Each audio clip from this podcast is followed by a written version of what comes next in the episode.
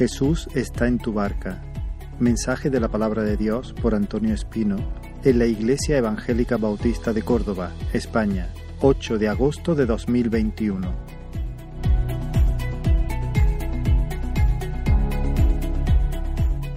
Gloria al Señor.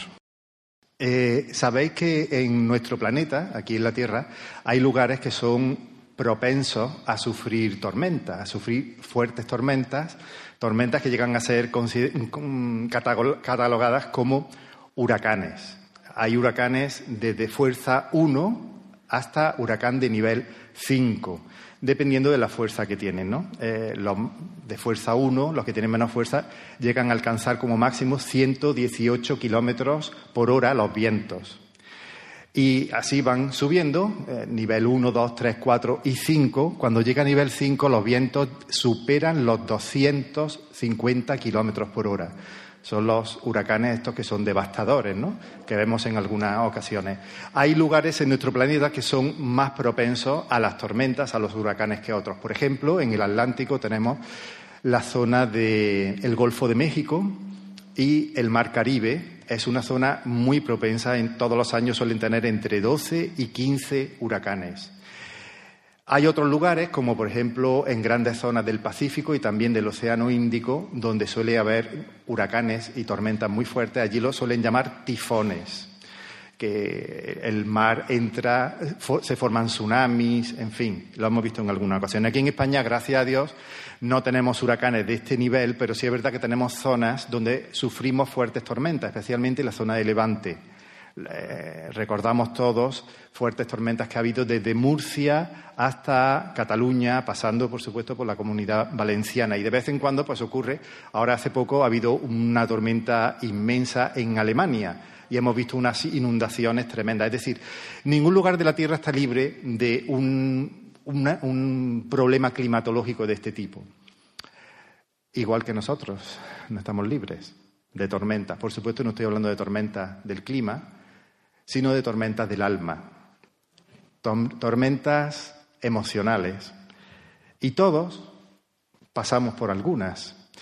Algunos pasamos por tormentas de nivel 1, huracanes de nivel 1 y nos derrumbamos y creemos que no vamos a salir de ahí. Y sin embargo hay otros hermanos nuestros que pasan por huracanes de nivel 5 y los vemos ahí fuertes en el Señor. Yo siempre me acuerdo mucho, perdonad que lo nombremos, pero nuestro hermano Luis Miguel pasó una tormenta, un huracán muy fuerte, ¿no? Hasta que el Señor se lo llevó.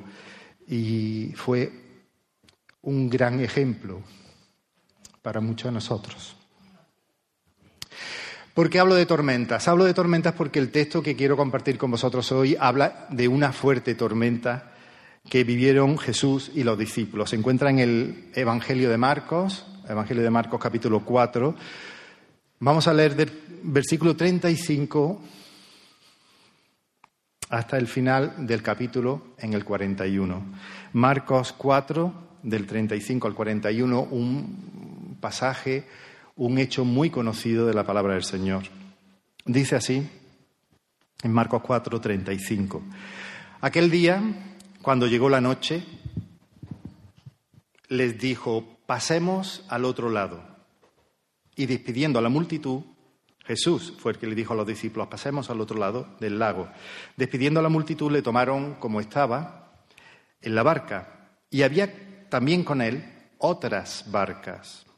Pero se levantó una gran tempestad de viento y echaba las olas en la barca de tal manera que ya se anegaba.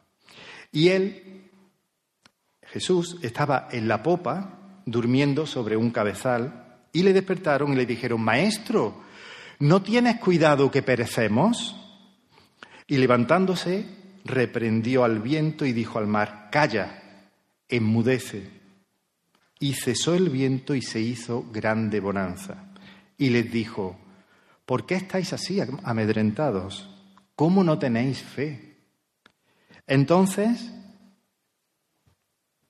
entonces temieron con gran temor y se decían el uno al otro, ¿quién es este que aún el viento y el mar le obedecen? Padre, nos presentamos delante de ti necesitados como siempre, Señor, con las manos vacías con nuestros corazones ansiosos por escuchar tu palabra, escuchar lo que tú tienes que enseñarnos hoy. Ayúdame, Señor, a transmitirla, ayúdame también a escuchar, a asimilarla, ayuda a mis hermanos a estar atentos, Señor, a estar pendientes no de mí, no de lo mejor o peor que hable, Señor, sino de lo que tú estás hablándoles hoy a sus corazones. Señor, abre nuestras mentes, quita todo prejuicio, Señor, todo pensamiento que se levanta en contra de tu Hijo Jesús, Señor, porque queremos obedecerte, queremos amarte, queremos conocerte más, Señor. Ayúdanos en este día. En el nombre de Jesús, guíanos por tu Espíritu Santo. Amén. Creo que esta es, este hecho esta tormenta que vivieron Jesús y los discípulos es una buena, una muy buena analogía de lo que es la vida. Nuestra vida está salpicada de tormentas. Como he dicho antes, unos sufrimos más, otros sufren menos, unos sufrimos menos, porque yo he sufrido pocas, otros sufren más. Pero estas tormentas, cuando llegan a nuestra vida, situaciones difíciles que todos conocemos, eh, estremecen nuestra fe. Estas tormentas estremecen nuestra fe. Cuando estamos viviendo una tormenta, nuestra fe ahí es zarandeada. Estas tormentas desafían nuestra confianza en el Señor, nos traen dudas, nos causan dolor. Pero a diferencia de lo que ocurre con las tormentas del clima, eh, para este tipo de tormentas emocionales del alma, no tenemos un satélite allí arriba que está echando fotos continuamente, no tenemos un radar para avisarnos de cuándo van a llegar. Estas tormentas llegan y no avisan, no sabes cuándo te va a llegar, no sabes cuándo va a enfrentar una tormenta de este tipo ni qué intensidad va a tener, si es un huracán de nivel 1 o de nivel 5. Lo único que sabemos seguro es que más tarde o más temprano llegarán. Vamos a pasar por tormenta. Así que debemos ser conscientes de que vendrán y deberíamos estar preparados para que cuando lleguen sepamos reaccionar y sobre todo, hermanos, mi intención es que estemos firmes, que estemos firmes cuando estemos pasando por una tormenta. Este incidente que hemos leído es muy conocido, el de la tormenta que pasaron Jesús y los discípulos en el interior del lago. Esta es la primera de las dos tormentas que nos cuentan los evangelios. Los evangelios, no sé si Jesús y los discípulos vivieron más de dos tormentas, pero los evangelios nos cuentan dos. Esta que hemos leído y una segunda que ocurrió un poco tiempo después, en la que Jesús no estaba con los discípulos en la barca, sino que vino a ellos caminando sobre el agua. Ellos estaban en la barca, también estaban en medio de una tormenta, Jesús vino caminando sobre, sobre el agua hasta ellos y fue cuando Pedro le dijo, Señor, manda que yo vaya también a ti caminando y sabemos que Pedro salió, dio unos pasitos, pero enseguida se hundió, ¿no? Esa fue la segunda tormenta. Esta que hemos leído es la primera, en la que Jesús sí estaba con ellos en la barca. Eh, lo primero que quisiera referirme es al hecho de que la tormenta, como he dicho antes, llegó de forma mm, totalmente inesperada. Si miramos un poco antes, en este capítulo 4, que no lo hemos leído entero, hemos leído a partir del versículo 35, pero el capítulo 4 de Marcos nos relata qué pasó ese día. Y ese día, hermanos, fue un día muy, muy, muy intenso de trabajo para Jesús y los discípulos. Nos dice en el versículo número 1 que Jesús estuvo todo el día, todo el día, enseñando a una gran multitud. No eran 20, 30, 40, 200 ni 300, era una gran multitud, era muchísima gente la que se había congregado aquel día. Em, una gran multitud, una multitud tan grande que arrinconaban a Jesús. Iban viniendo, se iban acercando, se iban acercando y saber lo que pasa, que cuando hay alguien eh, pues hablando, pues la mayoría de la gente se quería acercar, estar cerca de Jesús, escucharlo bien, hablar con él, preguntarle, tocarlo, pedirle que orase por su enfermedad, en fin. Mucha gente se iba acercando. ¿Qué pasaba? Pues que Jesús iba retrocediendo a medida que la gente se iba acercando, llegó hasta la orilla del lago y finalmente se tuvo que meter dentro del agua, porque es que la gente ya lo apretaba. Hasta, dice el relato de Marcos, que se tuvo que subir encima de una barca para hablar desde allí, porque es que la gente seguía apretando. Es importante conocer cómo es la orografía, la forma geográfica de esta zona donde estaba Jesús en el mar de Galilea o lago Tiberiades. Se le llama mar de Galilea, pero en realidad es un lago de agua dulce. Lo que pasa es que los judíos tenían la costumbre de hablar de los dos mares. El mar de Galilea, pequeñito, que era el lago de agua dulce, y luego el mar grande. El mar grande era el Mediterráneo, allí no se metían, porque los judíos nunca han sido muy amigos del, del mar, nunca han tenido armadas así grandes, bueno, ahora sí, pero en la antigüedad no han tenido grandes barcos, ellos en tierra adentro, ¿no? El lago pequeñito sí lo manejaban, entonces el mar de Galilea, o el lago Tiberiades le llamaban el mar de Galilea.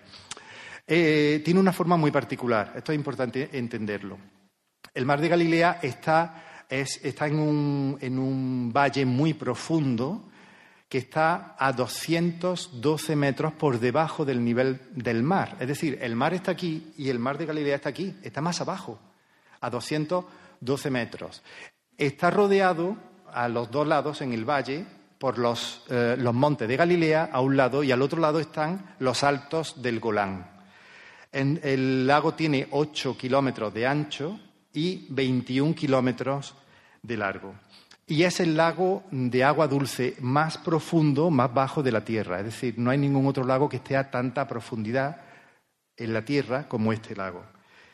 Eso es lo que produce que de vez en cuando se den tormentas muy fuertes en este lago, que no es habitual en otros lagos. Sin embargo, en este sí. ¿Por qué?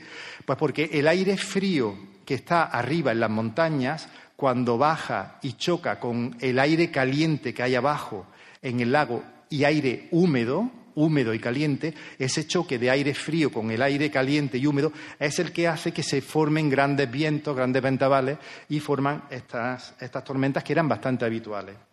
Así que Jesús lo que hace es que aprovecha la forma que tiene la orografía del terreno y eh, la gente se van acercando y es como, eh, para que nos lo imaginemos, era como un teatro natural.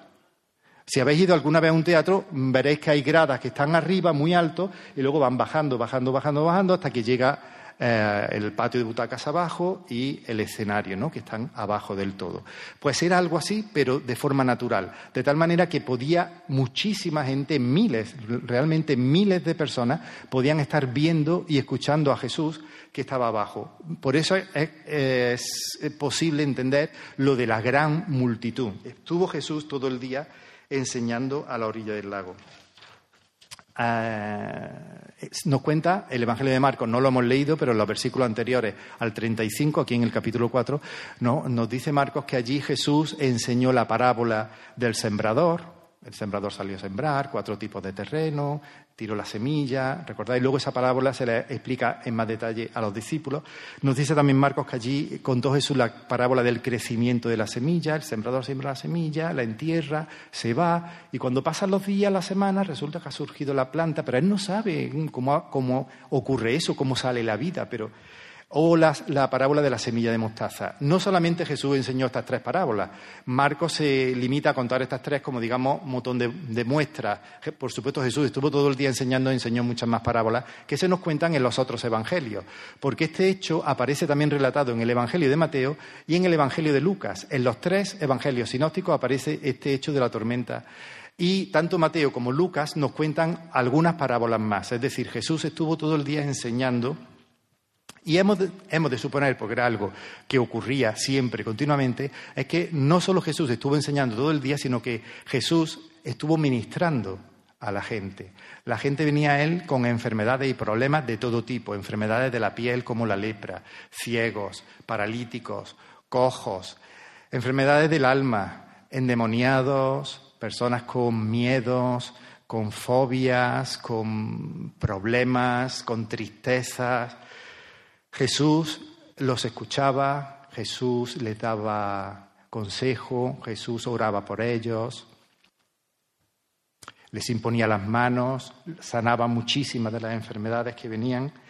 Así que hemos de entender que fue un día muy, muy intenso, de mucho trabajo, de mucho esfuerzo, en una zona que además eh, provoca mucho cansancio, porque si habéis estado alguna vez en una zona que está muy baja, muy por debajo del nivel del mar y encima con mucha humedad, si habéis estado en algún país como República Dominicana, nuestros hermanos que hay aquí, algunos de República Dominicana saben, saben lo que es eso, el calor húmedo cansa muchísimo, te agota, agota muchísimo. Pues esa zona del lago de Galilea es así, es muy húmeda y el día fue seguramente intenso y muy agotador. Jesús le dice a los discípulos, vamos a cruzar al otro lado.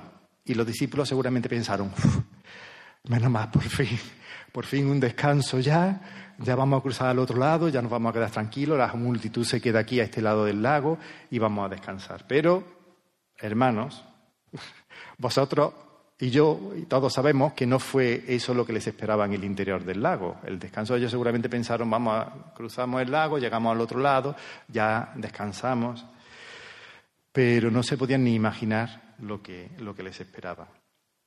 Dice dos detalles que nos cuentan Marcos, que no nos cuentan los otros evangelistas, muy curiosos. Es que dice que tomaron a Jesús como estaba. No sé si os habéis dado cuenta que dicen, tomaron a Jesús como estaba. ¿Qué quiere decir? Quiere decir que Jesús no le dio tiempo ni de comer, ni de cambiarse de ropa, refrescarse, descansar un poco. No, no, no, no, no. Cogieron a Jesús. Sí, sí, venga, vamos, vamos a cruzar al otro lado del lago, porque aquí ya la gente nos agobia, ya esto es. La multitud se había convertido en algo ya totalmente incontrolable. Aquello mm, no, ya no se podía controlar aquello.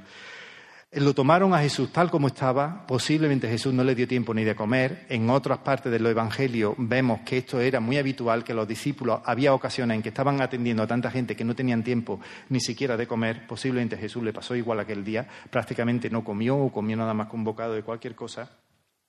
Y otro detalle que nos cuenta aquí Marcos, muy curioso, es que dice que había otras barcas, no sé si os habéis dado cuenta, que estaban allí con él, otras barcas. Habla en plural. Es decir, Jesús estaba montado en una de las barcas de los discípulos, pero allí había otras barcas más. Y habla en plural. Por lo tanto, quiere decir que había por lo menos dos barcas más. Así que aquella noche el lago no lo cruzó Jesús en una barca solo, sino que posiblemente fueron tres o cuatro barcas las que cruzaron con Jesús el lago aquella noche. Nos dice el versículo 37 que se levantó una gran tempestad de viento de tal manera que las olas entraban en la barca y estaban a punto de hundirse, de morir ahogados. Y hay tres cosas que me gustaría destacar aquí de, esta tormenta que pueden tener aplicación para nuestra vida eh, y me gustaría detenerme un segundo en ello. La primera cosa que nos llama la atención, que, sorprende de la tormenta, es precisamente lo inesperado. Cómo algo mm, tan, una tormenta tan fuerte, no los discípulos no la previeron. Fijaos que de los doce apóstoles se cree que seis o siete eran pescadores profesionales, que habían hecho de la pesca su forma de vida, es decir, eran hombres que estaban acostumbrados a trabajar en el lago, que lo conocían bien, que sabían que en el lago a veces había fuertes tormentas, y sin embargo no se percataron, ninguno de ellos se percató de que se acercaba una tormenta y una tormenta fuerte. Esto es un poco sorprendente y tiene una aplicación para nuestras vidas, como he dicho antes. Y es que nunca sabes cuándo te va a llegar la tormenta. Tal vez tú estás ahora en un momento tranquilo, feliz, de mucha bendición, todo te va bien, pero hermano, la tormenta está aquí a la puerta, en cualquier momento puede llegar como les pasó a los discípulos. Ellos no la previeron, pero la tormenta finalmente llegó. Las tormentas de la vida son igual, nos llegan de manera inesperada. Otro asunto que llama la atención es lo violento. ¿Cómo que algo tan fuerte, una tormenta tan violenta, ninguno de los discípulos la previó? Nadie vio unas nubes oscuras por allí, nadie sintió un cambio de aire, de viento frío que venía y que iba a cambiar el, clima, no, no se percataron. Eh, Mateo, cuando nos relata este, este, hecho, utiliza unas palabras en el original griego que os voy a decir, eh, muy curiosas. Cuando habla de la tormenta, lo llama seísmos megas. Seísmos megas. ¿A qué suena? Megaseísmo, lo llama Mateo.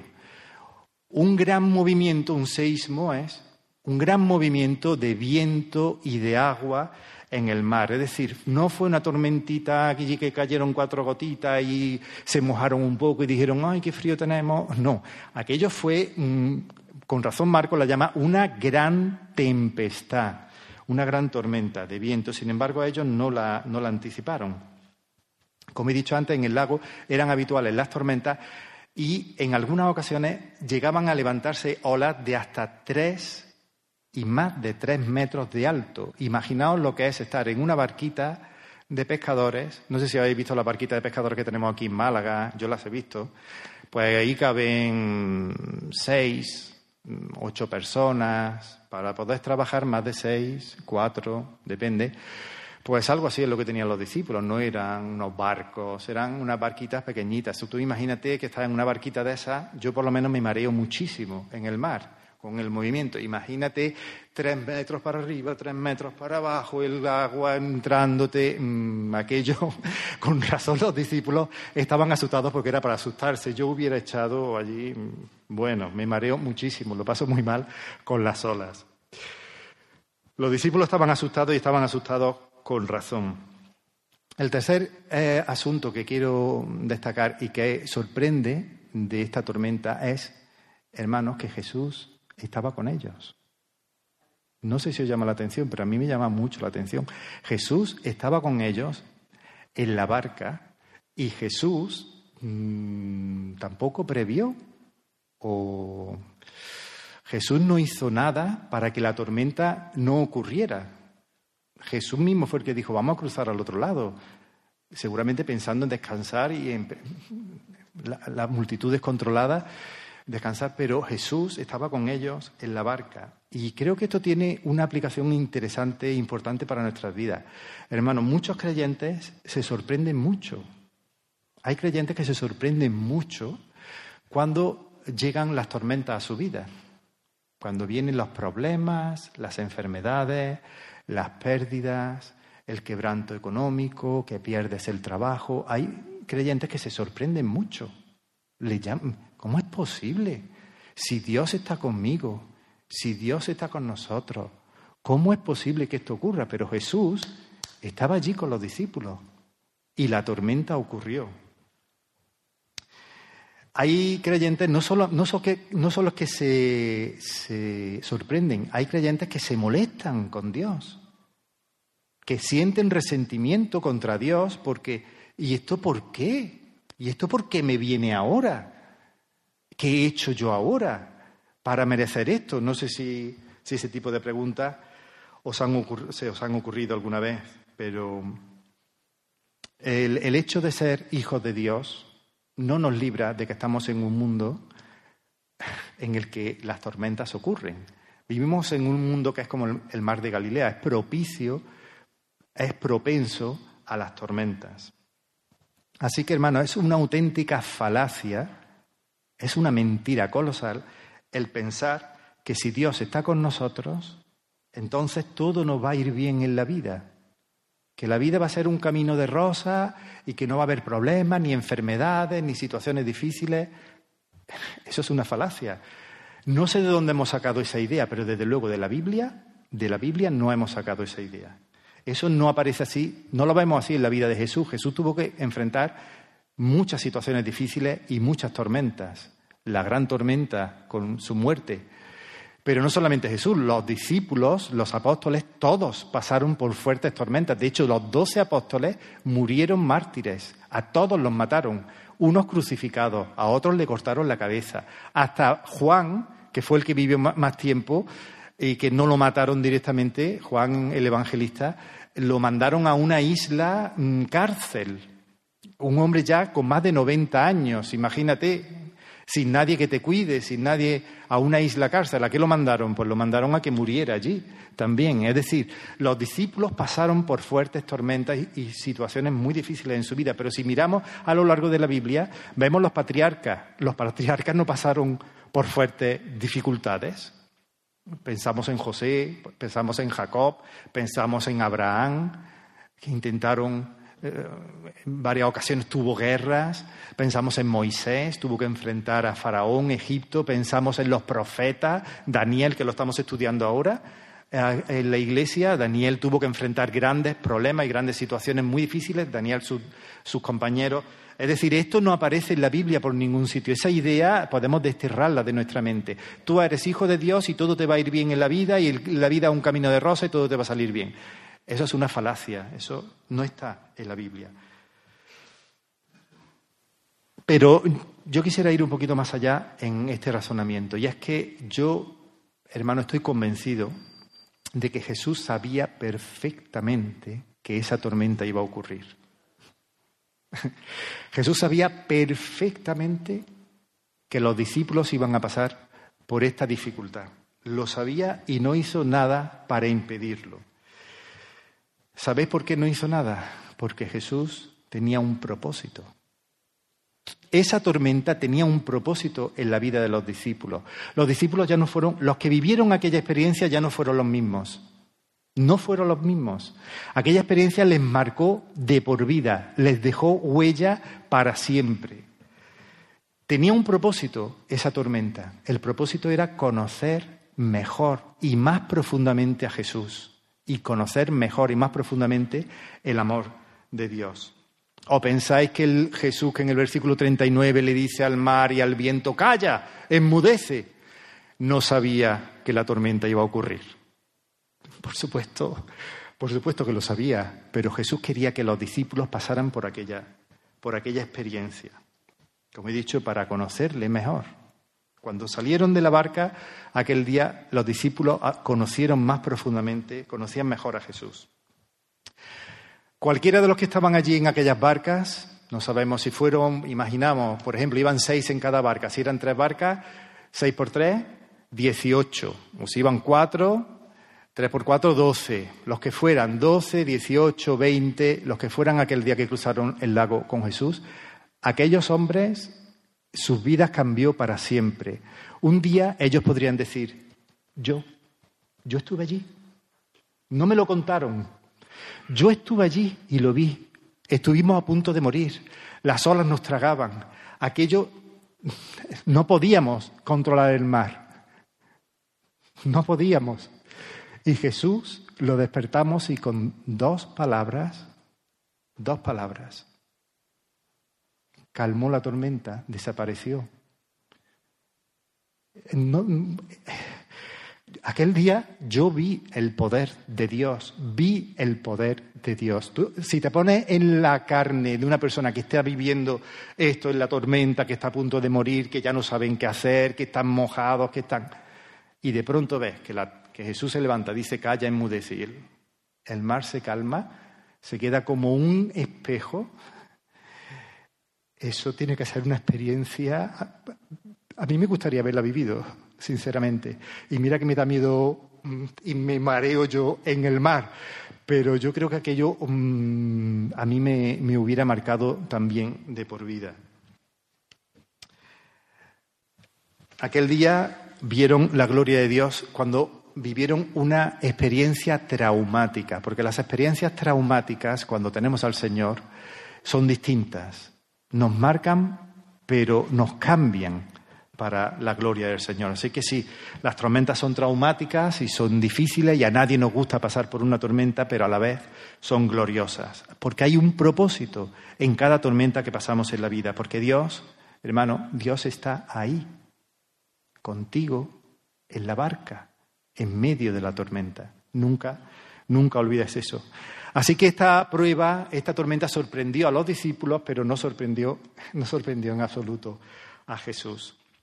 Quienes tienen la falsa expectativa de que por ser hijos de Dios les va a salir todo bien en la vida y todo va a ser fácil, no van a pasar por dificultades ni por pruebas, tienen una expectativa irreal. Irreal. Una expectativa inmadura. Como si fueras un niño. Esa expectativa de que todo te va a salir bien en la vida, eso es inmaduro. Eso lo puede crear un niño, pero una persona adulta un, adulto en Cristo no puede creer ese tipo de cosas. Es más, es una expectativa mágica. Si tú tienes una expectativa, si tú tienes una visión de la vida cristiana como algo mágico, más tarde o más temprano te vas a meter y vas a, sufrir eh, grandes decepciones. Porque cuando lleguen las dificultades y los problemas normales de la vida que todos enfrentamos y que van a llegar, estaremos tentados a pensar, ¿y por qué, por qué permite Dios que me pase esto? ¿Por qué estoy pasando yo ahora por esto? ¿Te lo has preguntado alguna vez? Yo sí. Yo sí me lo he preguntado. Tenemos que tener cuidado, hermanos, tenemos que tener cuidado porque es muy fácil, muy fácil deslizarse, muy fácil caer en este terreno muy resbaladizo, es muy fácil. Esa pregunta, ¿por qué estoy pasando yo por esto? No cabe en el cristiano que sabe, sabe que en esta vida hay tormentas y que esas tormentas además tienen un propósito para nuestro bien. Ahora, ¿qué nos pasa cuando estamos viviendo una tormenta? ¿Qué, ¿Qué, pasa en nuestro interior cuando estamos experimentando una tormenta? Pues pasan dos cosas, nos ocurren dos cosas. Por un lado, tememos por nosotros, tenemos miedo de qué nos va a pasar, el futuro, mis hijos, pierdo el trabajo y ahora qué va a pasar. Tememos por nosotros y dudamos de Dios. Es como una moneda que tiene dos caras. En un lado pone miedo, miedo que me va a pasar, ahora que me he metido aquí en este problema, ahora que estoy viviendo esta enfermedad, ahora que, ¿qué va a pasar? ¿Qué va a pasar? Y en el otro lado de la moneda pone duda. Dudo de que Dios pueda hacer algo o que Dios pueda librarme de esta tormenta. Eh, si vemos lo que nos dice Marcos en el capítulo, perdón, en el versículo 38, dice que él, Jesús, estaba en la popa, la popa del barco, de la, de la barca, durmiendo sobre un cabezal y le despertaron y le dijeron, Maestro, ¿no tienes cuidado que perecemos? La popa, para quienes no saben cosas de mar, la popa es la parte de atrás del barco. La proa es delante, la popa detrás, babor y estribor, a los lados. ¿no? Pues la popa es la parte de atrás de la barca. Jesús estaba en la parte de atrás de la barca, echado sobre una almohada, un cabezal, durmiendo. Algunos mm, intelectualoides, que siempre los hay, que creen que saben mucho, ponen en duda este hecho, porque dicen, ¿cómo es posible que la barca subiendo y bajando, entrando el agua, están a punto de ahogarse y Jesús está durmiendo. ¿Eso cómo es posible? Lo ponen en duda. La única mm, explicación lógica es que Jesús estuviese totalmente agotado estuviese exhausto. Como os he dicho antes, aquel día había sido un día de muchísimo trabajo, de mucho esfuerzo. Posiblemente Jesús no había comido o había comido poco, pero lo más seguro es que no hubiese sido esto solamente un día, porque una multitud tan grande como la que se juntó allí no se junta en un día. Posiblemente esto fue un periodo de tiempo en el que Jesús estuvo en aquella zona del lago de Kineret, se llama en hebreo, el lago de Tiberíades, o Genezaret, se conoce también, o el Mar de Galilea, todos esos nombres son el mismo lago. Jesús seguramente estuvo y los discípulos durante varios días en aquella zona y ocurrió lo que ocurre hoy en día, pues que empezó enseguida a funcionar el WhatsApp, el, Twitter, el Instagram, el Facebook y todo eso. Pues claro, empezó del boca a boca. Eh, yo he estado he visto a Jesús que ha sanado a un paralítico, cuando llego al mercado se lo cuento a la que me vende la verdura, al otro, mira lo que me ha pasado, he visto un hombre que ha curado a un enfermo, y cuando llegaba a mi casa se lo cuento a mis hijos, a mi, vecina, la vecina cuando nos salimos a la calle por la noche a tomar el fresquito, que nos sentamos en la puerta, charlamos, pues fíjate lo que me ha pasado, que estuve viendo planta planta. Y entonces va de boca en boca el Twitter de la época, ¿no? El Twitter de su época. Y en poco tiempo, si alguien viajaba a una aldea cercana, lo contaba, y la gente cada día se iban acercando más, cada, cada, día se iban acercando más hasta que llegó un momento que la multitud fue tan grande que Jesús tuvo que decir, vámonos al otro lado porque esto ya no podemos controlarlo. Así que posiblemente esto fue un periodo de cansancio que se fue acumulando a lo largo de los días, de las semanas, y muy seguramente Jesús estaba completamente exhausto, eh, agotado.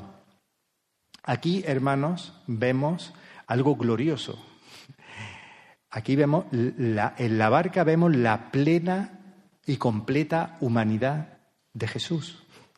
Jesús era hombre con las mismas limitaciones físicas que tenemos tú y yo, igual, igual, el mismo hambre, el mismo frío, la misma sed, el mismo cansancio que tengamos nosotros, lo sufría él. Hasta tal punto que aquel día se ve que él estaba relajado y tranquilo, relajado y tranquilo, sabiendo que su padre tiene cuidado de él. Y estaba durmiendo como un niño, durmiendo como un niño, exhausto, pero durmiendo como un niño en los brazos amorosos del Padre.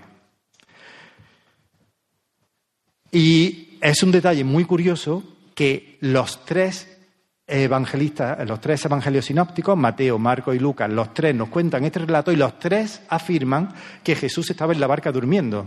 Es decir, que los discípulos lo tuvieron que despertar, lo cual mm, ya nos da más seguridad. Es decir, los tres nos cuentan que Jesús efectivamente estaba durmiendo.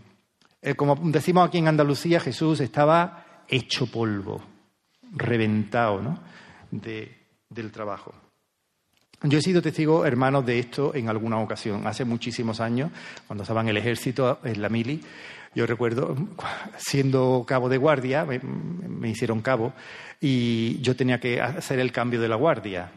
Y entonces recuerdo en, alguna, en, una ocasión un tal Lillo, un muchacho joven, tenía 17 años, se había ido de voluntario al ejército, y yo recuerdo que una noche, eran las 4 de la mañana, no había manera de despertarlo no podíamos. El día anterior había sido un día agotador, habíamos estado limpiando los carros. Yo estuve en caballería acorazada, los carros de combate. En los carros de combate habíamos estado quitando el barro, limpiándolos por dentro. Bueno, fue un día que nos dejaron reventados. Y al día siguiente me tocó guardia y a ellos también. Y la guardia son 24 horas. Es decir, no, te ha dado tiempo de descansar cuando ya te meten en una guardia que está 24 horas de guardia. ¿no? Pues eh, cada dos horas cambiábamos la guardia. Entonces yo era el cabo de guardia, tenía que ir con los nuevos, cambiar a los que estaban de guardia, cada dos horas los cambiaba y los cambiaba por otros. Durante el día estábamos descansando, durante la noche el que no le tocaba la guardia en ese momento estaba durmiendo. Bueno, pues Lillo se quedó durmiendo y no había, no había manera de, despertarlo. Que de verdad estuvimos más de un cuarto de hora. Yo ya me asusté, yo pensé en llamar al oficial de guardia porque pensé que le había pasado algo, porque no era normal. Es que estuvimos un cuarto de hora, se despertó todo el cuerpo de guardia allí, todo Lillo, Lillo, Lillo. Eh. No le pasaba absolutamente nada, que estaba agotado. Es como que el ordenador se desconecta y estaba en otro mundo, vamos. Mm, allí hay un terremoto en ese momento y Lillo ni se entera. Lo he visto también esto en los campamentos. Los que han estado de campamentos a lo mejor me pueden entender.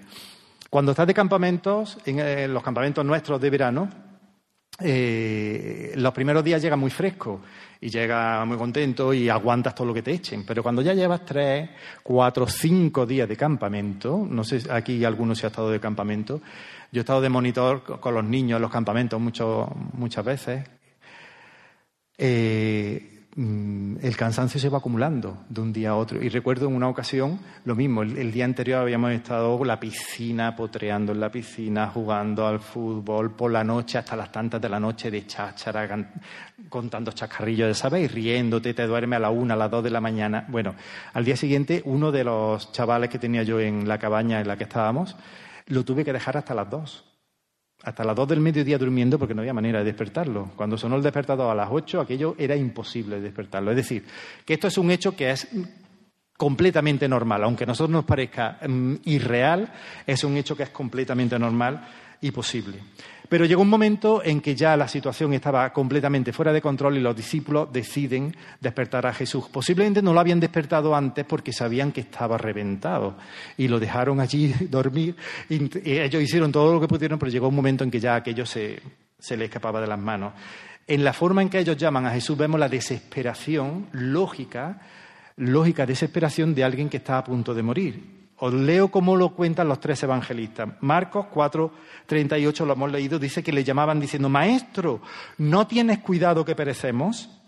Mateo, en el 8.25, nos relata que decían, Señor, sálvanos, que perecemos. Y Lucas, en el 8.24, dice que le decían, Maestro, Maestro, que perecemos. Posiblemente le dijeron todo eso y mucho más porque los discípulos que estaban en la barca, los que estaban en la otra barca, cuando empezaron a llamar a Jesús, seguramente todos empezaron a llamar a Jesús, Maestro, Señor, ayúdanos, que perecemos. Lógico, si yo hubiera estado allí, hubiera, hubiera gritado todo eso y mucho más. Cuando Jesús se levanta, les pregunta, ¿por qué tenéis miedo? ¿Por qué tenéis miedo? Yo me hubiera quedado ojiplático ojiplático es con los ojos como platos, ¿no? ¿Cómo? ¿Que por qué tenemos miedo, Señor? Pero tú no ves la que tenemos lía. Tú no ves que vamos a morir.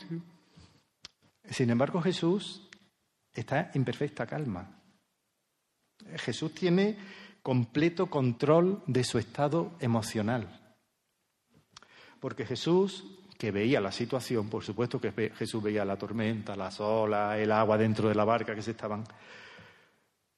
Jesús veía las circunstancias, pero Jesús veía más allá. La clave está en que Jesús no solamente veía las circunstancias que estaban viviendo, sino que Jesús veía más allá. Jesús confiaba en el amor del Dios el Padre, que tiene cuidado de ellos. Jesús veía más allá. Por eso Él estaba en completa calma. Él estaba tranquilo. Porque hay varias razones que nos conducen al temor. Os he dicho antes que lo que ocurre cuando pasamos una situación de esta es que tenemos miedo, temor, duda. ¿Qué razones nos conducen al miedo, a la ansiedad en las situaciones de peligro intenso o situaciones difíciles que vivimos en la vida? Una de ellas es la duda, la duda en la capacidad o el poder de Dios para ayudarnos en ciertas circunstancias. Porque mira, orar a Dios por un dolor de cabeza eso es bastante fácil. Pedirle a Dios que me quite un dolor de cabeza es bastante fácil, pero pedirle a Dios que cure un cáncer, que salve una persona que está a punto de morir, o alguna cosa por el estilo, mm, eso ya es harina de otro costal. Eso es un poquito distinto, ¿no? Eh, en, ciertas, en ciertas ocasiones, en ciertas circunstancias que vivimos en la vida, tenemos tendencia a dudar del poder de Dios, de la capacidad de Dios para ayudarnos. Porque en realidad nosotros tenemos un conocimiento mental, intelectual aquí. Sabemos que Dios puede hacerlo, lo sabemos, lo sabemos de verdad. No es que no lo imaginamos, sabemos de verdad que Dios puede hacerlo y que Dios nos puede sanar y que Dios puede hacer las cosas porque sabemos que Dios es todopoderoso, lo sabemos. Pero una cosa es saberlo aquí intelectualmente y otra cosa es saberlo de verdad, por experiencia, cuando tú lo has vivido. Es muy distinto. Eh, hay ocasiones, eso, en que lo que le pido a Dios es ya tan grande, tan grande que dudo que Dios lo pueda hacer. Y hay un ejemplo en la Biblia que me gustaría traeros, en Juan 11, en el que ocurre esto hay un, caso en el que se duda del poder de Jesús para hacer algo. En Juan 11 lo que ocurre es que Jesús llega al lugar, a Betania, donde su amigo Lázaro había muerto. Hacía cuatro días que había muerto Lázaro. Jesús llega allí, no sé si recordáis el hecho, y antes de llegar a Betania, María, perdón, Marta, Marta, la hermana mayor, sale a su encuentro y, lo, y se encuentra con Jesús antes incluso de que llegara a Betania. Le habían dicho Jesús viene y entonces ella salió a encontrárselo. Y no sé si recordáis las palabras de Marta, son muy significativas. Lo que Marta, el saludo de Marta a Jesús, lo primero que le dice Marta a Jesús es, Señor, empieza llamándole Señor, o sea, reconociendo el poder, la autoridad. Kirio, Señor es el que manda, el que tiene la autoridad. Señor, si hubieses estado aquí, mi hermano no habría muerto. ¿Qué le está diciendo Marta a Jesús? Si tú hubieses estado aquí, mi hermano no habría muerto. Por un lado, está reconociendo el poder de Dios, le llama, el poder de Jesús le llama Señor, pero por otro lado, le está, digamos, tirando un tirito, como decimos nosotros, le está tirando de la oreja. Si hubieses estado aquí, mi hermano no habría muerto. Pero como no viniste, te llamamos hace cuatro días. Señor, no viniste. Yo sé, yo sé que tú lo podías haber sanado, lo sé, porque te he visto sanar a otro, lo sé, mi hermano podría estar vivo, pero tú no has venido no ha llegado a tiempo, porque lo que ya cabía ahí hacer, ¿qué era? ¿Qué podía hacer Jesús cuando una persona ya ha muerto y está cuatro días enterrado? ¿Qué puede hacer Dios ahí? ¿Puede Dios hacer algo con una persona que está muerta enterrada cuatro días? ¿Tú crees que Dios puede hacer algo con una persona que lleva cuatro días enterrada? Marta creía que no, pero Marta no había visto todavía el poder de Jesús. Marta aún no había visto todo el poder de Jesús. Había visto sanar a otros, pero posiblemente nunca había visto resucitar a un muerto y a un muerto que llevaba cuatro días, muerto como fue su hermano. Marta aún no había entendido que para Jesús no hay imposible y no había entendido algo que a algunos nos cuesta trabajo entender. Y es que, hermano, Dios nunca, nunca llega tarde. Dios nunca llega tarde. Jesús no llegó tarde. Jesús no llegó tarde. Jesús llegó cuando tenía que llegar. Él sabía que, Lázaro había muerto. Lo sabía. Jesús llegó cuando tenía que llegar. Dios nunca llega tarde. Hay otra posible, he dicho que posible causa de nuestro temor es dudar del poder de Dios, de la capacidad de Dios en ciertas circunstancias, pero otra razón es cuando dudamos no del poder de Dios, sino de su amor. ¿Me amará Dios lo suficiente para ayudarme en esta circunstancia? Yo sé que Dios puede hacerlo, pero ¿lo hará conmigo? ¿Me ama? ¿Me ama Dios lo suficiente para librarme de esto? Lo vemos en las palabras de los discípulos. Cuando los discípulos hablan a Jesús, fijaos la pregunta, ¿no tienes cuidado que perecemos? Es lo que le dijeron los discípulos a Jesús. ¿Qué están diciendo? No tienes cuidado que perecemos. Le están diciendo a ti, ¿no te importa? ¿No te importa que estás ahí durmiendo tan tranquilo? ¿A ti no te importa que vamos a morir? Se está expresando ahí un cierto resentimiento, duda en cuanto a la capacidad, no la capacidad, el amor de Jesús, el cuidado de Jesús por ellos. ¿No tienes cuidado que perecemos? ¿Cómo puede pasarme esto si Dios me ama? Señor, ¿por qué no haces nada? ¿Por qué permites que sufra así? Estas preguntas revelan una duda en cuanto al amor de Dios por nosotros. La duda, por tanto, en el poder de Dios o en el amor de Dios nos llena de temor, de ansiedad y a veces incluso de resentimiento, como vimos en, Marta. Y algo que va muy unido con la duda del amor de Dios es cuando dudamos de su sabiduría. Dudamos a veces de la sabiduría, porque todos conocemos ese pasaje bíblico que nos llena de esperanza, seguramente todos los que estamos aquí lo conocemos y muchos de nosotros lo sabemos de memoria, en Romanos 8, 28 al 29, que nos enseña que todo lo que nos ocurre en la vida, hermano, todo, todo lo que pasa en la vida coopera para nuestro bien. Todo al final es para nuestro beneficio.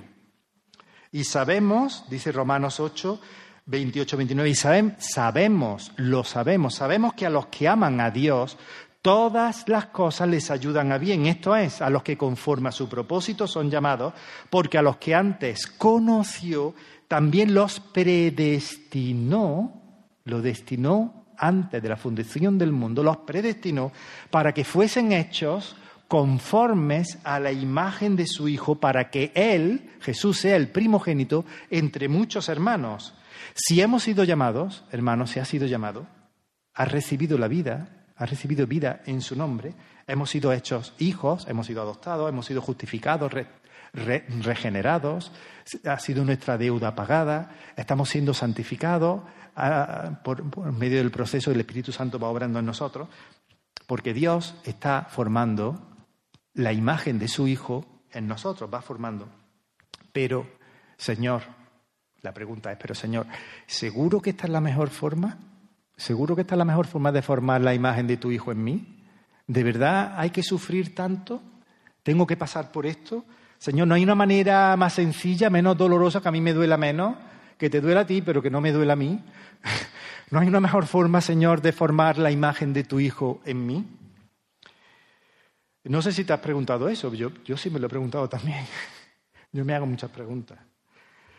Y es que, hermano, en nuestra inmensa arrogancia, en nuestra inmensa arrogancia, nos creemos más sabios que Dios. Creemos que sabemos más que Dios.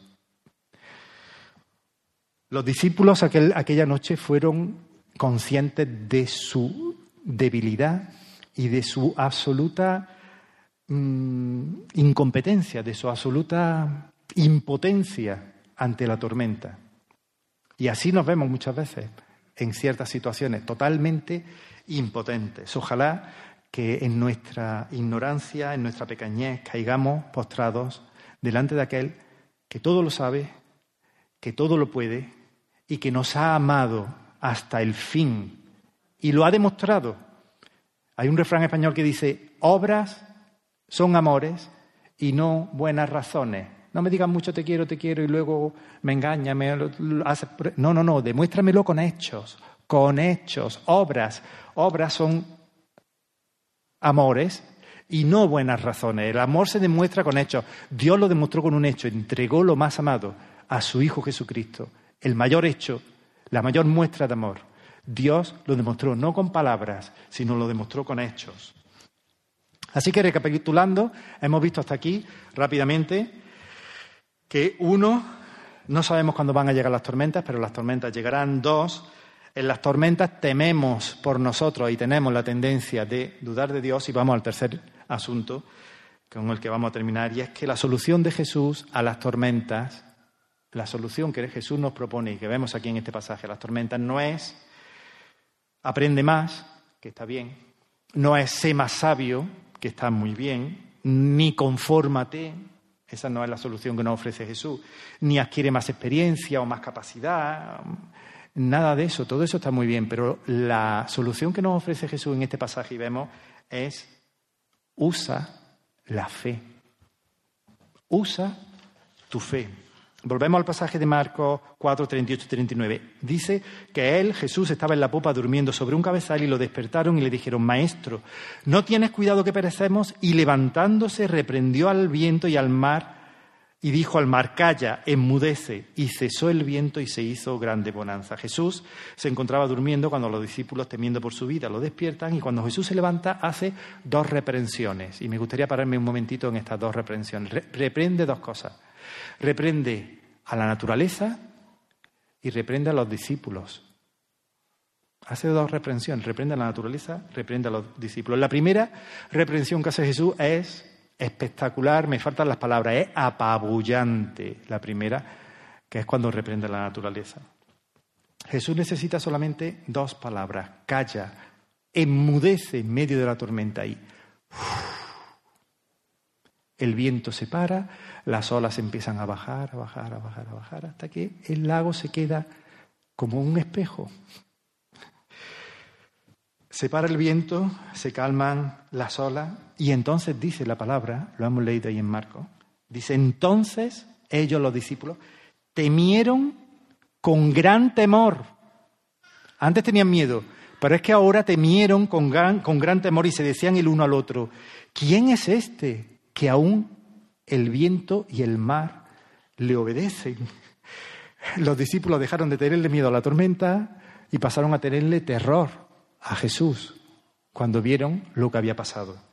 Tuvieron miedo, dice la palabra que tuvieron miedo de Jesús. ¿Quién es este que aún el viento y el mar lo obedecen? ¿Quién puede mandar al viento y al mar y que éste le obedezca. Los discípulos conocían muy bien la palabra de Dios y conocían los salmos. Y en los salmos se dice muchísimas veces, en muchas ocasiones, que Dios manda a la naturaleza, Dios manda a las nubes, Dios manda a la lluvia, manda al trueno, Dios manda al mar, manda que surjan las, las, las montañas, las montañas aplauden a Dios, Dios manda sobre la naturaleza. ¿Quién? ¿Quién puede tener poder sobre la naturaleza? ¿Quién? ¿Quién puede tener? Solamente Dios.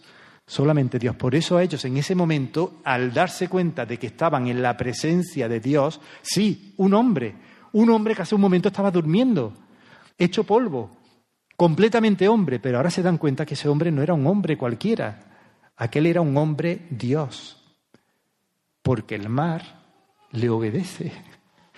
El viento le obedece. Esto es estremecedor, hermano. La primera reprensión es mm, espectacular, apabullante.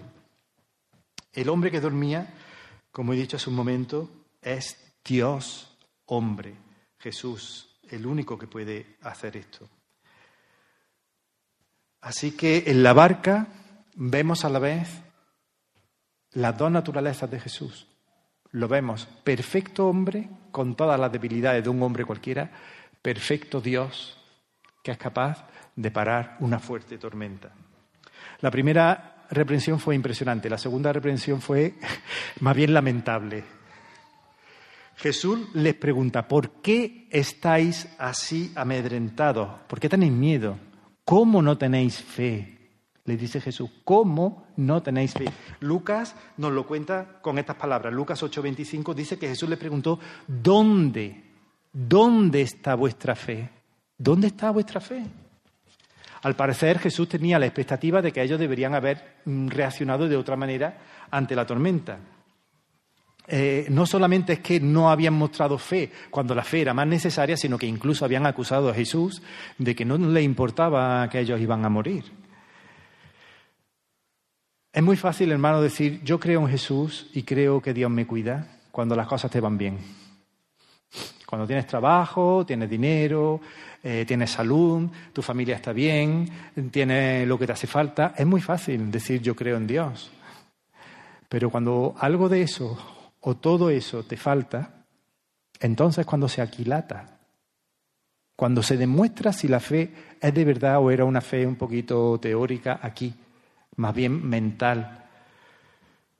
Porque algo que aprendemos, hermano, muy importante, y esto es el meollo, me gustaría que aquí ahora nadie se perdiera, esto es el meollo de todo lo que me gustaría compartir con vosotros hoy. Aprendemos de esta experiencia de los discípulos que la fe no entra en acción de manera automática, por sí misma, no. Ellos tenían fe, porque Jesús les pregunta, ¿dónde está vuestra fe? No le está diciendo que no tienen fe. ¿Dónde está ahora que hace falta vuestra fe? ¿Dónde está? Pero la fe no entra en acción así de manera automática. Cuando te hace falta de pronto la fe, viene en tu ayuda. No. Esto es importante que lo entendamos y esta verdad es una verdad fundamental. Esto es una verdad fundamental de nuestro caminar con el Señor. Nosotros no solo nacemos por fe, nacemos por fe, sino que vivimos, caminamos a diario por fe. No solo es que creíste una vez hace 30 años cuando te convertiste y ya está todo hecho. Sí, en un sentido sí está todo hecho. En cuanto a tu salvación eterna, todo está hecho porque no depende de ti, depende de Dios. Dios ya lo ha hecho todo para salvarte, para preservarte, para, para darte la vida eterna. Dios ya lo ha hecho todo. Pero tú tienes que seguir viviendo todos los días. Yo tengo que seguir viviendo todos los días. Dios me ha salvado, me ha dado la vida eterna, pero yo necesito la fe todos los días para enfrentar los problemas, las tormentas, las situaciones que se me presentan cada día. Lo sabemos y lo dice la palabra, Romanos 1.17, un versículo que seguramente la mayoría de los que estamos aquí no lo sabemos de memoria. El justo, el justo es el que ha sido justificado, no es que es justo porque él es muy bueno y entonces Dios, no. El justo es el que ha sido justificado por Dios, el que ha sido perdonado por Dios. El justo, el justificado, vivirá por fe, dice Romanos. El justo por fe vivirá, vive cada día. No, no solo nacemos por fe, sino que vivimos, caminamos por fe. Así que quisiera terminar de manera práctica viendo cómo podemos poner a funcionar nuestra fe. Cómo podemos poner a funcionar nuestra fe cuando la fe es más necesaria. Jesús le dice, ¿por qué estáis amedrentados? ¿Por qué tenéis miedo? El miedo, hermanos, nos paraliza. Y si no lo rechazamos con fuerza, si no lo rechazamos completamente, finalmente el miedo termina dominándonos. No sé si os ha pasado alguna vez, pero es terrible cuando te sientes en una situación en la que el miedo te domina. Es espantoso, porque estás totalmente desvalido. El miedo termina dominándonos y la única, la única forma de expulsar, de sacar el miedo de nuestro corazón es llenando nuestro corazón de otra cosa. Si tú tienes una cubeta llena de agua y a la cubeta llena de agua empiezas a echarle piedras, ¿qué pasa con el agua?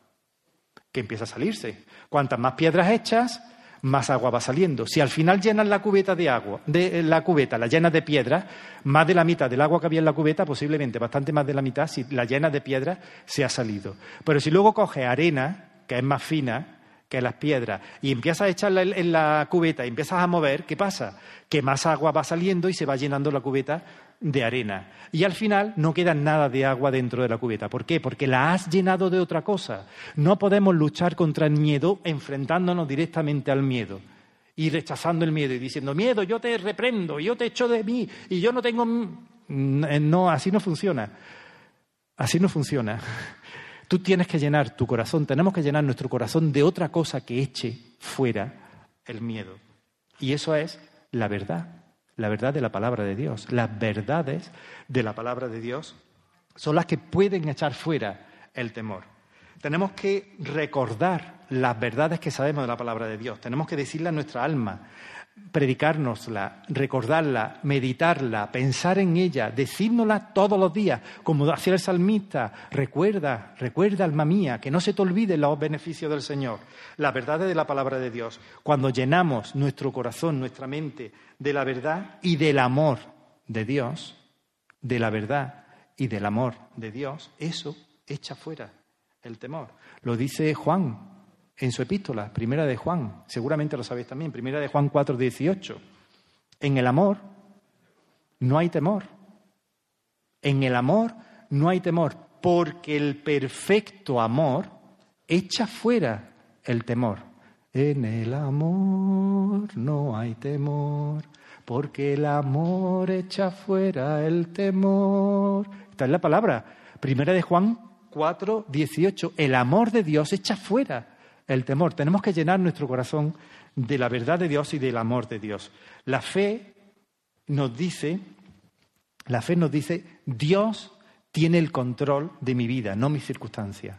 Mis circunstancias no tienen el control de mi vida. Dios tiene el control de mi vida. Así que la fe es una respuesta a la verdad de Dios. La fe es una respuesta a la verdad de Dios. La fe no niega los hechos. Cuidado con esto, que hay gente mm, que cree en la magia y entonces la fe, eh, esta super fe, dice, te dicen que tienes una enfermedad y tú llegas a tu casa y dices, pero yo proclamo que estoy sano. Yo no tengo cáncer, no tengo, estoy curado, no tengo que ir al médico, no me tengo que tomar medicina, ni me tengo que operar, ni tengo que mm, quimioterapia, ni nada, ni nada, porque yo estoy sano en el nombre de Jesús. La fe no hace eso.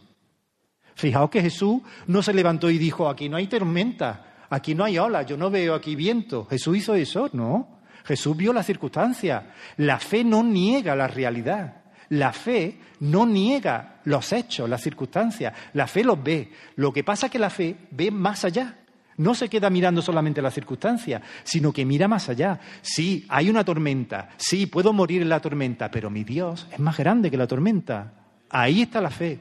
Mi Dios es más poderoso y mi Dios me ama más que la tormenta. es más poderoso que la tormenta, es más grande que mi situación, que mi circunstancia. Ahí está la fe trabajando.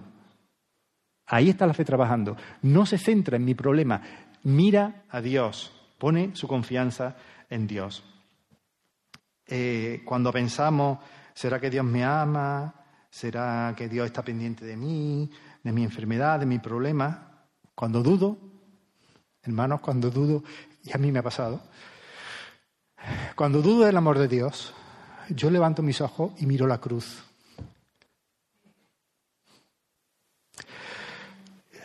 Y en la cruz veo el amor de Dios.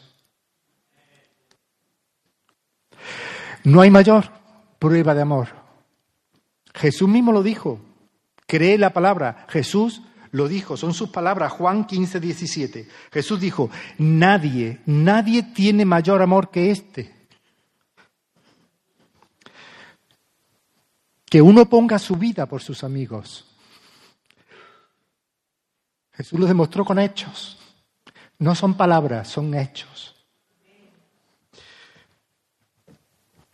El mayor, eh, eh, en el amor no hay temor, porque el amor echa fuera el temor. No hay mayor amor, no hay mayor muestra de amor que Jesús clavado en la cruz por nuestros pecados.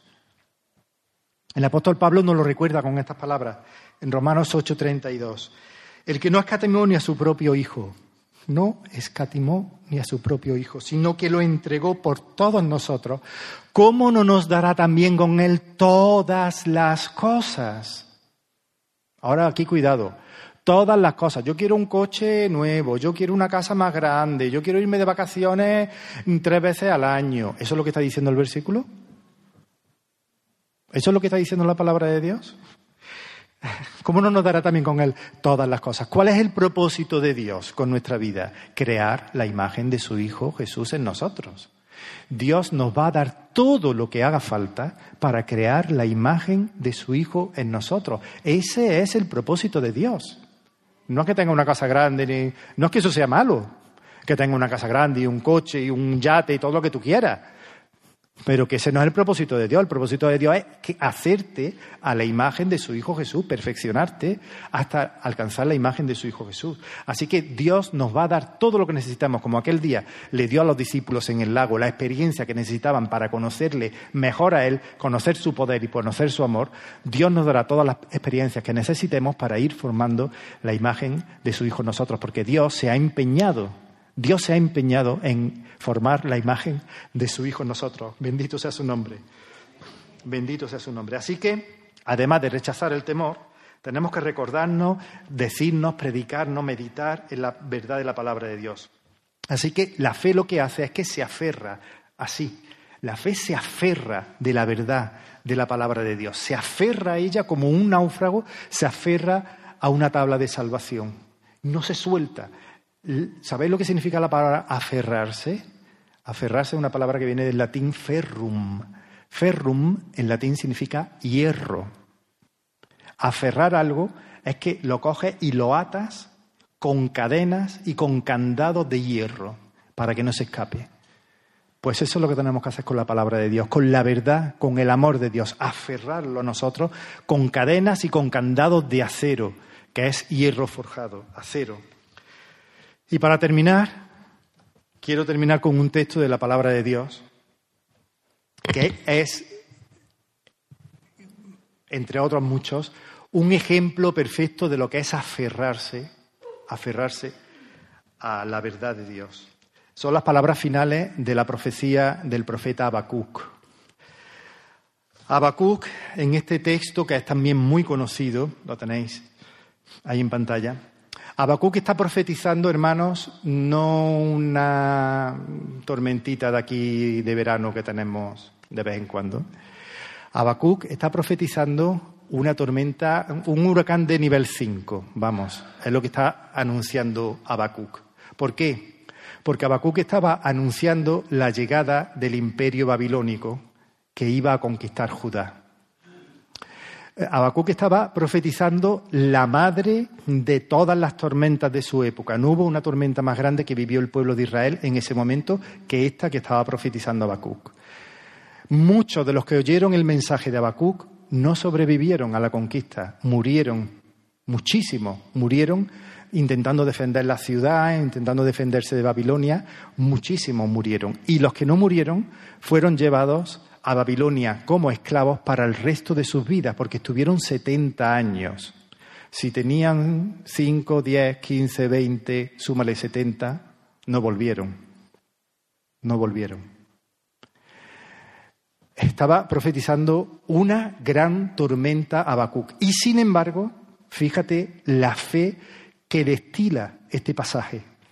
La fe que se destila de este pasaje a pesar de que Habacuc sabía que venía una gran tormenta. Dice la palabra, aunque la higuera no florezca, ni en las vides haya frutos, aunque falte el producto del olivo, y los labrados no den mantenimiento, y las ovejas sean quitadas de la majada, y no haya vacas en los corrales, aunque no haya nada de nada aquí en la tierra, como quedaron ellos con nada. Dice Habacuc, a pesar de todo eso, con todo eso yo me alegraré en Jehová y me gozaré en el Dios de mi salvación. Jehová el Señor es mi fortaleza, el cual hace mis pies como de sierva y en mis alturas me hace caminar. Aleluya. Bendito sea el Señor. Gracias, Padre. Gracias, Padre, te damos por tu palabra santa que nos ayuda, nos anima, nos fortalece. Señor, nos redargude, nos redarguye, nos reprende, nos enseña, nos corrige. Gracias por tu palabra que nos da fuerza. Gracias por las verdades de tu palabra que son eternas, por tus promesas que son en ti sí y amén. Señor, desechamos de nuestra mente toda duda, Señor, de tu capacidad, de tu amor, de tu sabiduría, Señor, y nos aferramos, nos aferramos a tu palabra, a tu verdad, Señor, la cogemos, Señor, y nos aferramos a ella sabiendo que es nuestra salvación. Tú, Tú, Señor, lo has hecho todo por nosotros. Bendito sea tu nombre. Gracias, gracias te damos en el nombre de Jesús. Amén.